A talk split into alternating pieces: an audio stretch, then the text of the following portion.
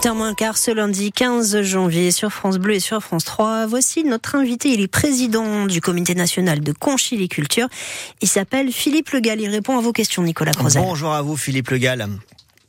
Bonjour. Des huîtres contaminées par un norovirus qui provoque des symptômes qui rappellent la gastroentérite. On connaît ce scénario en plusieurs endroits depuis début décembre. Est-ce que ce matin déjà vous pouvez nous faire un point, vous, sur euh, les zones encore euh, interdites à la vente en Vendée, en Loire-Atlantique? Alors à ce jour, oui, effectivement, il reste euh, quelques zones sur la Loire-Atlantique et la Vendée. Je crois qu'ils sont au nombre de trois. Mhm. Et donc, euh, il devrait y avoir des rouvertures dans la semaine. De... C'est Almont, je crois, qui a rouvert et il reste interdit euh, baie nord de Bourneuf, Bouin et la Plaine-sur-Mer dans des zones extrêmement limitées. Si ce n'est quand même que la zone nord de la baie de Bourneuf, c'est 56 producteurs. Ça a été les premiers touchés début décembre et cette, cette interdiction a été prolongée. Ça fait plus d'un mois. C'est très long pour eux quand même. Tout à fait. Effectivement, c'est très long, mais maintenant, euh, ça répond à un protocole qui est très très clair. Hein. Euh, dès qu'il y a la moindre suspicion euh, dans les surveillances effectuées par les services de l'État, eh bien, il y a fermeture par système de précaution. Hein. Mmh.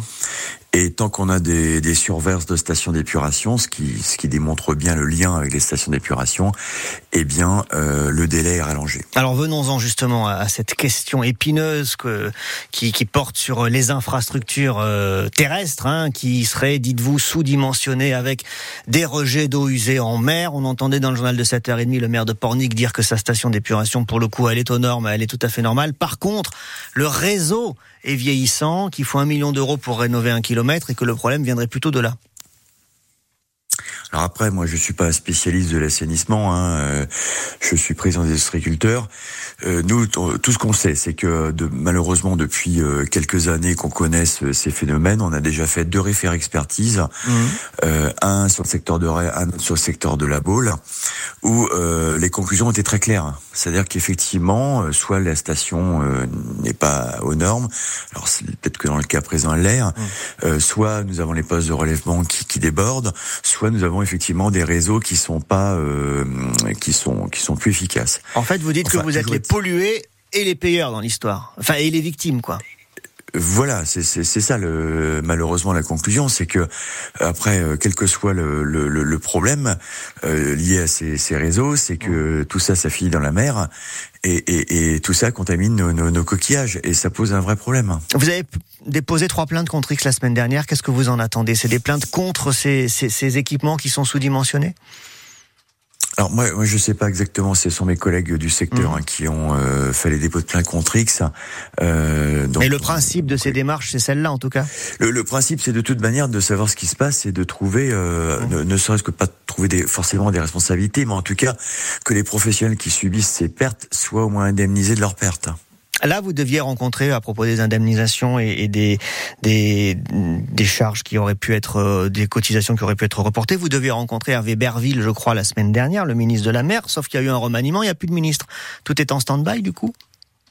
Alors pour l'instant, euh, tout à fait, nous sommes en attente euh, de la nomination, alors soit de retour de Monsieur Berville, soit d'un autre ministre. Nous ne savons pas à l'heure actuelle. Mmh. En tout cas, concernant le, côté agricole, ce qu'on dépend des deux ministères, euh, Monsieur Fesneau est, reconduit, donc déjà. Euh, Au moins, vous avez un interlocuteur, ouais. Voilà, c'est-à-dire que de toute manière, on l'avait envoyé un courrier à tous les deux, avec un certain nombre de, de demandes très simples.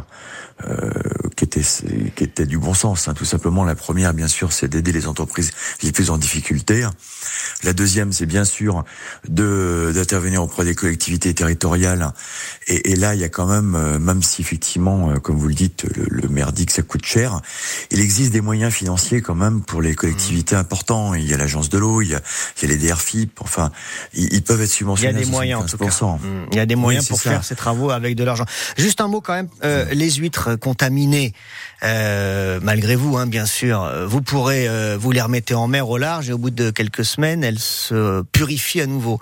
Mais vous pourrez les vendre ou elles auront trop grossi Parce que c'est ça aussi, une huître, ça grossit et les consommateurs, ils aiment pas trop forcément les, bah, les énormes huîtres. C'est toute la difficulté, c'est que effectivement, ça nous a fait rater une partie des fêtes de Noël, hein, euh, où c'est là qu'on fait le plus de commercialisation. Alors évidemment, les huiles ne sont pas perdues, mais elles sont décalées dans le temps. Euh, le problème, c'est qu'en janvier, février, et en plus avec l'effet médiatique euh, sur le produit, la défiance qu'il peut y avoir, effectivement, euh, ça va retarder les ventes d'une manière importante. Alors déjà, ça pose un problème de trésorerie pour les entreprises, bien évidemment, mais en plus, les huiles qui sont devenues grosses seront ne mmh. plus Vous avez un, un premier bilan là de l'impact euh, financier de, de, de, de, ces interdictions, parce qu'on a parlé des nôtres, mais il y a eu aussi le bassin d'Arcachon, qui est assez médiatique quand même pour euh, celles et ceux qui achètent des huîtres, qui n'habitent pas ici, mais qui en achètent quand on habite, je ne sais où, moi, de Paris à, à Lyon, en passant par Strasbourg, pour les fêtes de fin d'année. Vous avez mesuré, vous, euh, au plan national, euh, ce que ça vous a coûté? Alors pour l'instant, euh, tous ces chiffres sont en train d'être remontés, centralisés, parce qu'ils ne sont pas stabilisés alors qu'on parle. Il n'y a que le bassin d'Arcachon qui l'a fait, parce que hum. malheureusement, bah, étant fermé, les chiffres ont été relativement simples à, à identifier immédiatement. Lorsque l'on est à moitié fermé ou pas tout fermé, euh, c'est-à-dire qu'il y a à la fois l'impact des zones directement fermées, mais celles qui ne le sont pas sont aussi impactées.